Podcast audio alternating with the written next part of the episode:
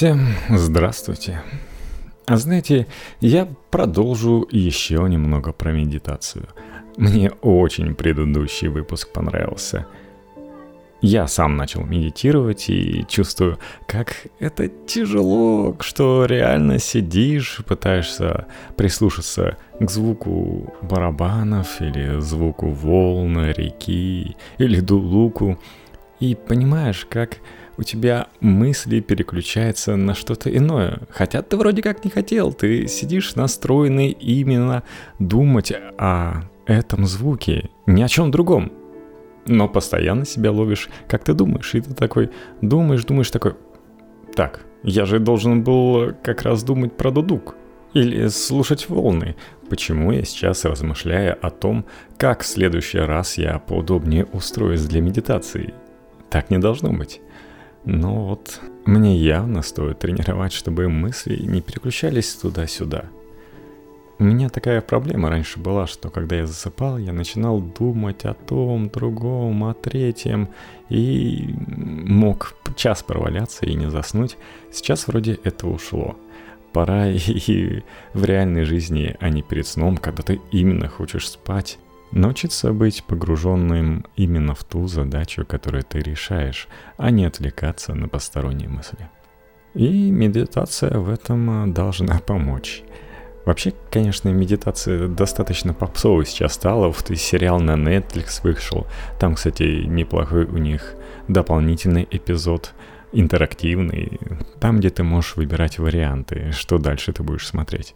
В общем, про медитацию ходит сейчас достаточно мифов, а иногда она считается достаточно узконаправленной. То есть дошло, например, до того, что ее рассматривают исключительно как способ релаксации и снятия стресса. Хотя да, она это может. Вторая серия сериала Netflix про медитацию как раз, по-моему, этому посвящена. Тому, что мы постоянно в стрессе, не можем оставить работу где-то там на работе и грузимся, грузимся. Стоит посмотреть, да. Но все же не только на этом зациклено. В принципе, об этом объясняется в сериале. Но давайте сейчас немножко поподробнее об этом. И снова редактор и ведущая канала «Настигла» Настя Травкина разбирается, что на самом деле имел в виду Будда и насколько его утверждения согласуются с научными данными. И заодно Ричард Дэвидсон – нейробиолог, психиатр и психолог, написавший самую полную на сегодняшний день книгу о нейроисследованиях медитативных практик, согласился прокомментировать для электронного журнала «Нож» некоторые основополагающие положения буддизма с точки зрения наукомозги. Мозг в нирване. Что нейробиология знает о просветлении – и как его добиться без наркотиков. В буддизме заваруха начинается с осознания того, что вся жизнь есть страдание. Этот факт называется первой благородной истиной. Это первый из четырех инсайтов Гаутамы, решившего хакнуть реальность. Если перевести эту истину на более понятный нам сегодня язык, то мы увидим, что громким словом «страдание» называется свойство нашего мозга постоянно реагировать на стимулы окружающего мира. И хотя традиционно здесь используют слово «страдание», по смыслу больше подходит неудовлетворенность или дискомфорт. Такая смесь смутной тревожности, нехватки чего-то, стремления что-то заиметь, страх потерять то, что имеешь, или не достигнуть того, к чему стремишься. Будда, кажется, был прав. Как говорит Ричард Дэвидсон, даже если бы мы удовлетворили все наши желания, мы все еще не показали бы никакого продолжительного увеличения уровня счастья или благополучия. Научные исследования подтверждают это, как и созерцательные традиции Востока – не только мозг изменяет свою активность под воздействием внешних стимулов. От его работы зависит и работа всего организма. Например, в зависимости от соотношения активности в полушариях головного мозга вы будете более склонны испытывать положительные, при большей активности в левой префронтальной коре или негативные эмоции при большей активации в правой префронтальной коре часто имеют не только более активную правую сторону коры, но и недостаточное количество связей левой префронтальной коры с миндалиной, ответственной за дурные переживания. То есть веселая префронтальная кора просто не может управлять активацией миндалины. А ведь именно миндалина отвечает за переживание стресса, выброс кортизола, адреналина, в общем, за то, что мы нервничаем, злимся, потеем и хотим дать в морду собеседнику или убежать и заплакать в углу. Ну, помните это самое «бей или беги». И чем хуже веселая кора связана с миндальной, тем дольше после стрессового события она будет оставаться активной, делая из вас буку. Эмоциональные процессы в нашем организме существуют не просто так и не для того, чтобы мы их просто чувствовали. Это не божественный дар и не дьявольское проклятие – а комплексы биохимических и неврологических процессов, управляющих нашим поведением. Отвечающая за эмоции система мозга более древняя, а расположена глубже и развивалась в те времена, когда выживание человека было под куда большим вопросом, чем сегодня. Поэтому эта система и реагирует быстрее, чем кора – более рассудочная и больше любит базовые стимулы, связанные с выживанием. Главная задача эмоциональных реакций – сориентировать нас во внешнем мире, указав нам быстро и без долгой рефлексии на то, что хорошо и что плохо для организма, выживания и продолжения рода. На базовом уровне все очень просто. Еда, подходящие партнеры – безопасность. Это радость. Враги, соперничество за облака – это гнев. Поэтому мы все время любопытно вертим головой, хотим что-то съесть, попробовать что-то новое, затащить кого-то в койку и все такое прочее – что мы вроде как уже обсуждали в выпуске про воздействие порнографии на наш мозг кора больших полушарий, формирующая более сложные психические процессы, тоже активно реагирует на внешние стимулы. Избирательное внимание, которое мы намеренно обращаем на что-то, контролируется префронтальной корой. В ответ на привлекающее внимание события в ней возникает так называемая фазовая синхронизация – всплеск активности, синхронизированный с моментом обращения внимания на предмет. Образ внешнего мира создается в нашем сознании через разнообразие волн активности в различных зонах мозга. Все, от изображения и звуков до субъективных ощущений атмосферы места и восприятия себя в нем не существует для нас само по себе – но только в процессе восприятия органов чувств, обработки информации мозгом и работы нейротрансмиттеров и гормонов. Можно предположить, что именно это имеет в виду Будда, описывая мир как иллюзию. Это утверждение кажется бессмыслицей до тех пор, пока мы не сошли с ума или хотя бы не уснули. Ведь и безумец, и спящий – переживает абсолютно реальное ощущение. И мы понимаем, что их миры иллюзорны только потому, что они отличаются от того, что видит большинство людей. Но принцип, по которому образ мира собран в сознании спящего, сумасшедшего и любого другого человека, один. Это результат сложной работы организма, в том числе мозга – Говоря об иллюзорности мира с точки зрения нейрофизиологии, нужно понимать, что речь не столько о том, что весь мир – это обман, а скорее о том, что природа нашего восприятия обусловлена способом восприятия. То есть значение имеет не только что мы воспринимаем, но и чем воспринимаем и как именно. Джамапада, сборник высказываний Будды периода раннего буддизма, начинается с такой строчки. Все, что мы собой представляем, есть плод наших помыслов. Звучит так даже и не как инсказание, а как достаточно меткое замечание об особенностях работы нашего мозга. Как говорит Ричард Дэвидсон – я думаю, это глубокое интуитивное прозрение буддизма имеет как минимум косвенное отношение к современной нейронауке. В нашем опыте значение имеет не окружающая среда, а скорее восприятие этой среды – Целый спектр исследований показывает, что уровень субъективного стресса надежнее предсказывает разнообразные телесные стрессовые реакции, чем измерение объективного стресса. С этой точки зрения мысли и умственная активность определяют нашу реальность.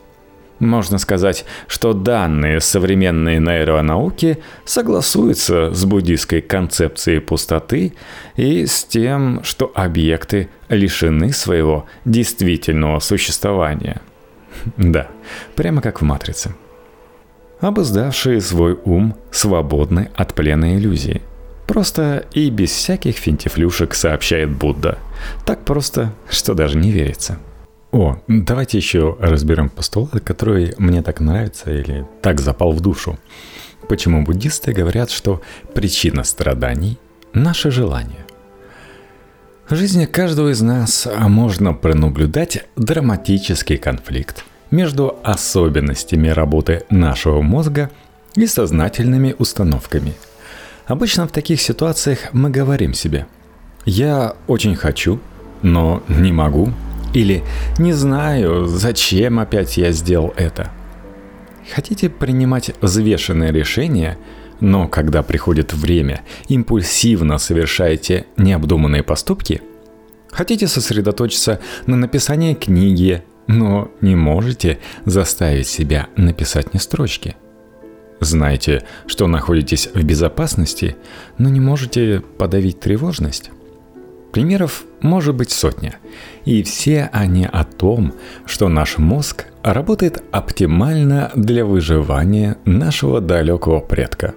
Но не идеально для современных условий с его сложными социальными требованиями, часто противоречащими нашим естественным желаниям. Не говоря уже об этических задачах, непостижимых для нашего организма – Основная проблема этого конфликта в том, что нам крайне трудно противиться стремлениям, которые формируются работой нашего организма. Все базовые драйвы можно разбить на два крупных вида. Стремление к чему-либо, приносящему приятные переживания, и стремление от чего-либо, приносящего неприятные переживания. Многие наши поступки обусловлены одним из этих двух базовых для всех живых существ драйвов. И львиную часть из них мы даже не осознаем. Неудивительно, что иногда мы вдруг находим себя в середине ситуации, в которой, по здравому размышлению, мы не хотели бы оказаться. Или даже живущими совсем какой-то не такой жизнью, которую мы для себя видели. Но обычно это сознание быстро проходит в вихре новых ощущений и реакций нашего тела.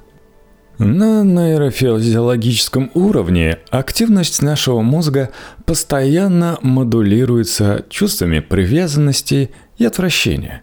Мы хотим того, чего мы не можем иметь, и избегаем того, что может причинять нам боль. Это базовые принципы работы мозга. Нужна тренировка, чтобы развить способности изменять наши отношения с привязанностью и отторжением. Она может изменить наш мозг. Если бы мы дали этому осознанию немного времени, то мы бы вслед за принцем Гаутамой постигли вторую основополагающую истину буддизма – о том, что причина страданий из первой благородной истины – непреодолимое стремление. Именно эти драйвы лежат в основе большинства совершаемых нами поступков. Наша жизнь состоит из стремления к удовольствию и избегания боли на всех уровнях. От самых базовых потребностей вроде еды, крова и желания остановить какую-либо физическую боль – до таких сложных желаний, как признание обществом, преданный партнер и избегание горя разлуки или боли одиночества. Третья благородная истина, до которой додумался Будда какие-то там две с половиной тысячи лет назад, что можно прекратить этот постоянный дискомфорт, который все время вынуждает нас действовать, лишь бы перестать его ощущать. И сегодня мы можем согласиться с этим, указав на научные доказательства. Задачу освобождения от привязанностей часто понимают как полное прекращение всяких желаний и стремлений, или более того, как отказ от семьи и вообще всего того, что можно определить отношениями привязанности – любви, дружбы, заботы. Это кажется не только невозможным, Сама задача, очевидно, противоречит нашим ценностям и всякому смыслу в жизни. В чем прок превратиться в кусок бревна, который ничего не хочет и ни к чему не стремится?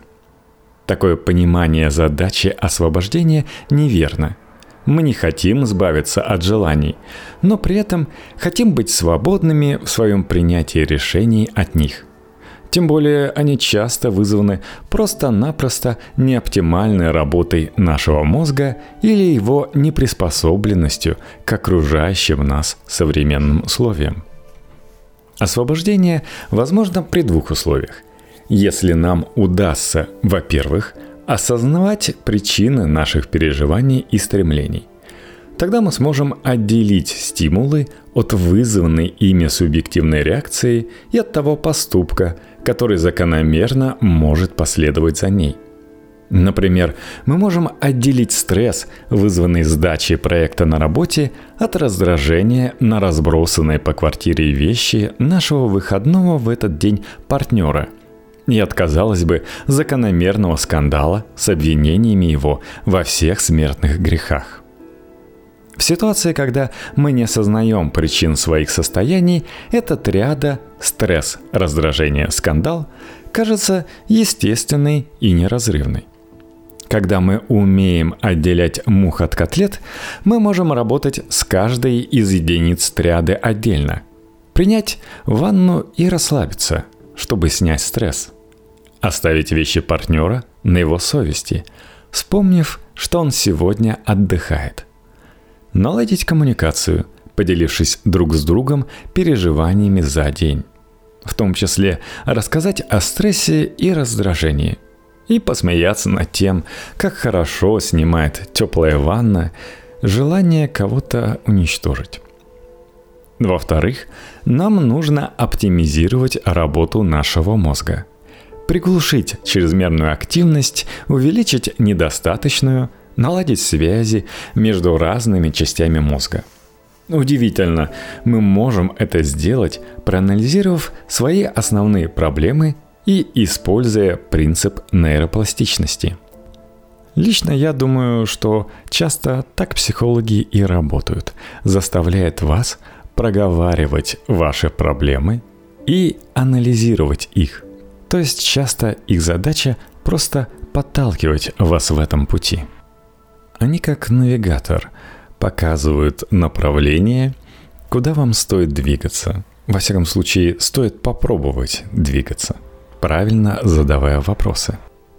Свобода от привязанностей не подразумевает лишение всех эмоций, как будто мы зомби.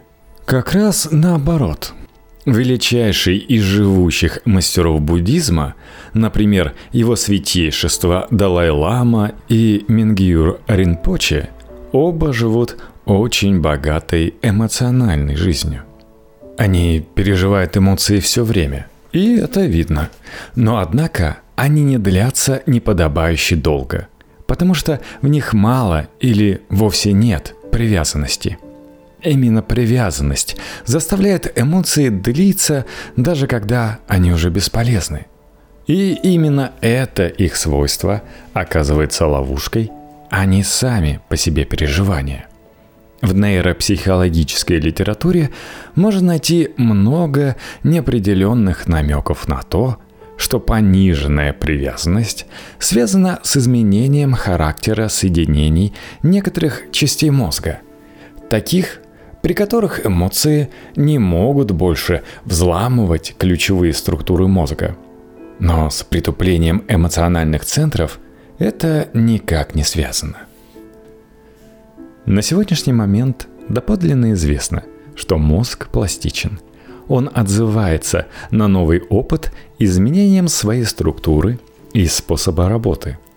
Всякое новое впечатление, новое усилие, освоение нового навыка или изменение привычных паттернов поведения – все это физически сказывается на том, что собой представляет наш мозг – Предположим, что теперь нам ясно, что все это время мы испытывали постоянный дискомфорт нашего неуправляемого ума, а не жили богатой духовной жизнью.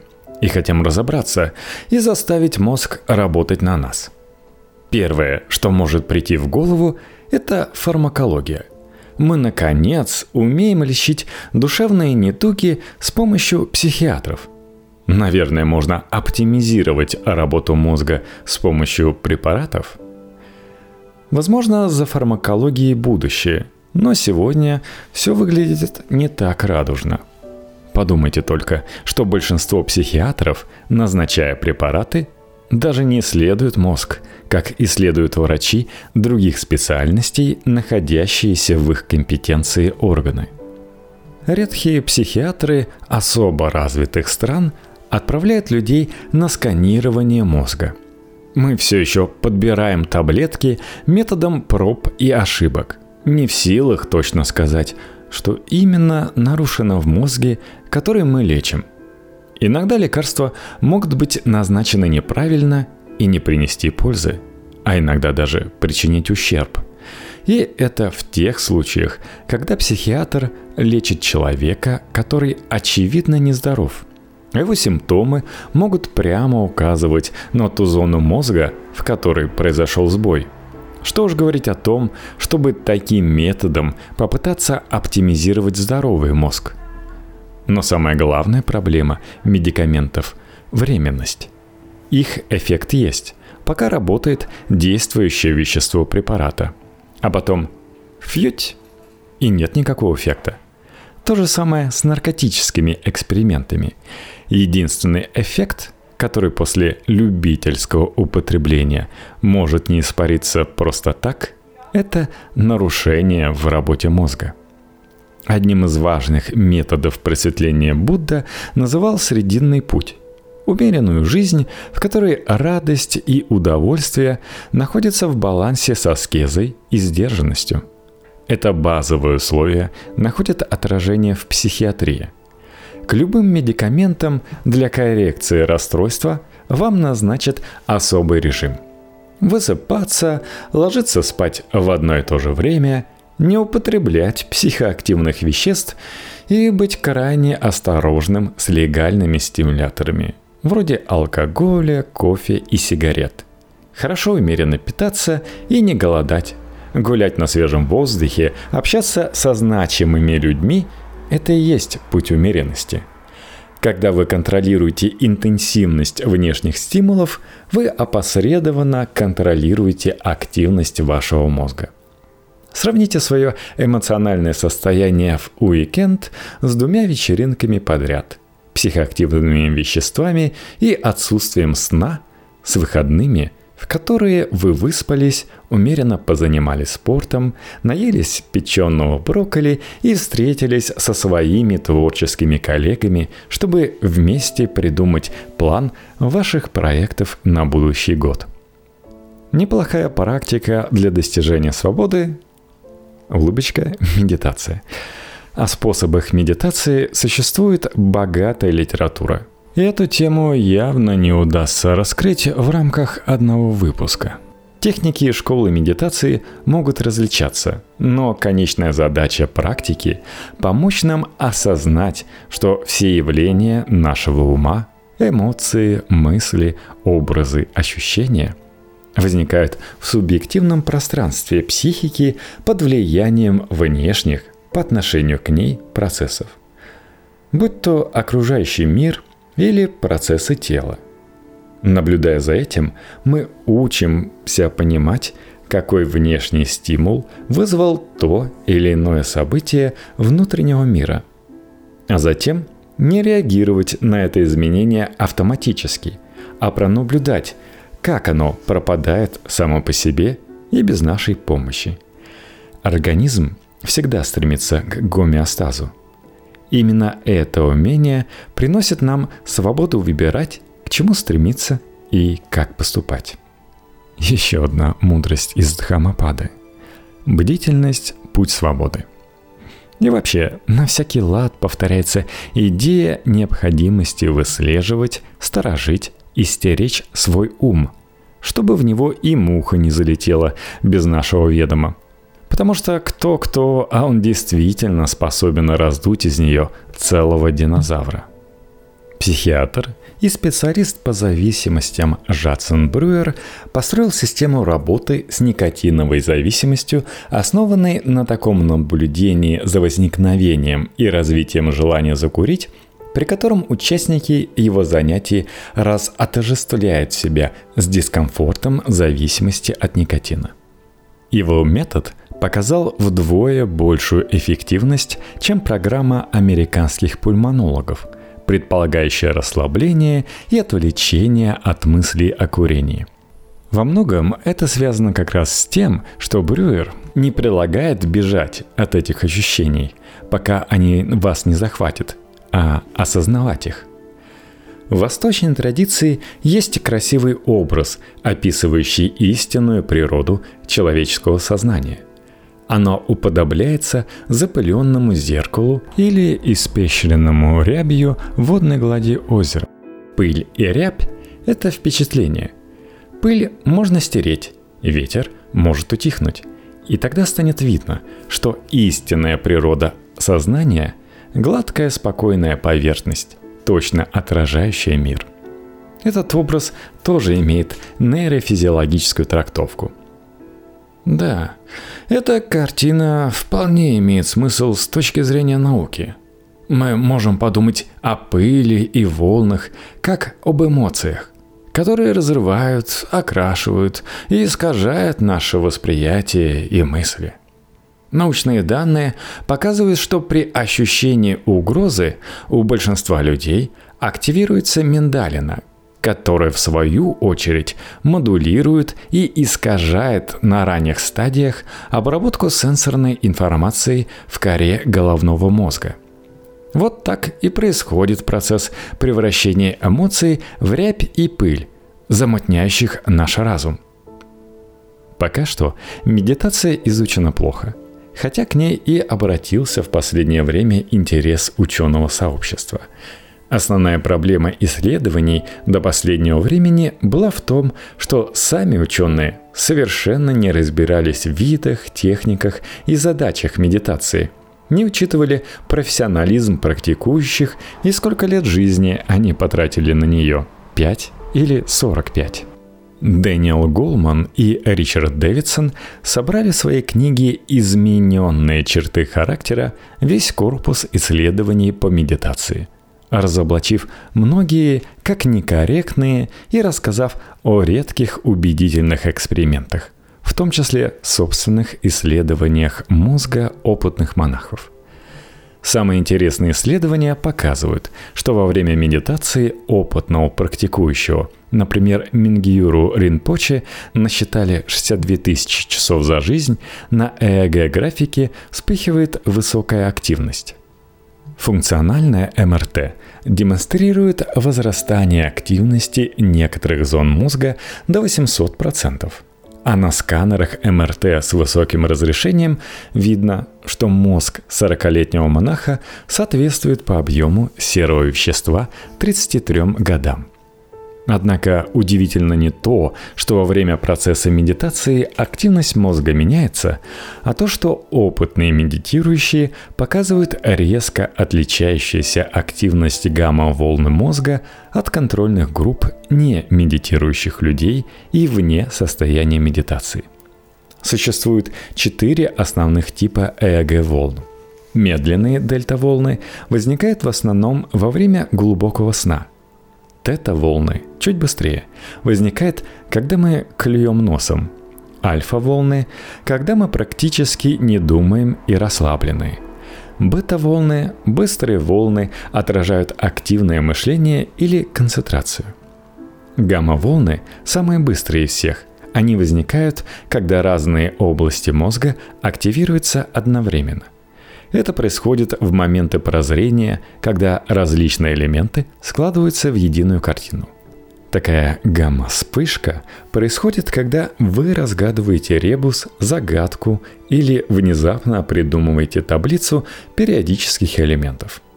Такая же вспышка гамма-активности происходит у Марселя Пруста, когда он пробует печенье, напоминающее ему детство – и со всех уголков ассоциативной памяти на него валится воспоминание о запахе дома, о цвете волос возлюбленной и об ощущении ветра на щеках, которые так волновали его в те годы. Амплитуда гамма-волн в мозгу йогинов оказалась в 25 раз выше даже в спокойном состоянии по сравнению с обычными людьми. Это мало что объясняет но показывает нейрофизиологическое соответствие тому состоянию, которое описывают практикующие.